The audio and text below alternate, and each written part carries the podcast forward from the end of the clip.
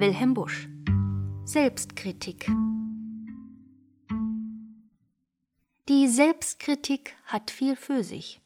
Gesetzt den Fall, ich tadle mich, so hab ich erstens den Gewinn, dass ich so hübsch bescheiden bin, zum zweiten denken sich die Leut, der Mann ist lauter Redlichkeit. Auch schnapp ich drittens diesen Bissen vorweg den andern Kritiküssen, und viertens hoff ich außerdem auf Widerspruch, der mir genehm. So kommt es denn zuletzt heraus, dass ich ein ganz famoses Haus.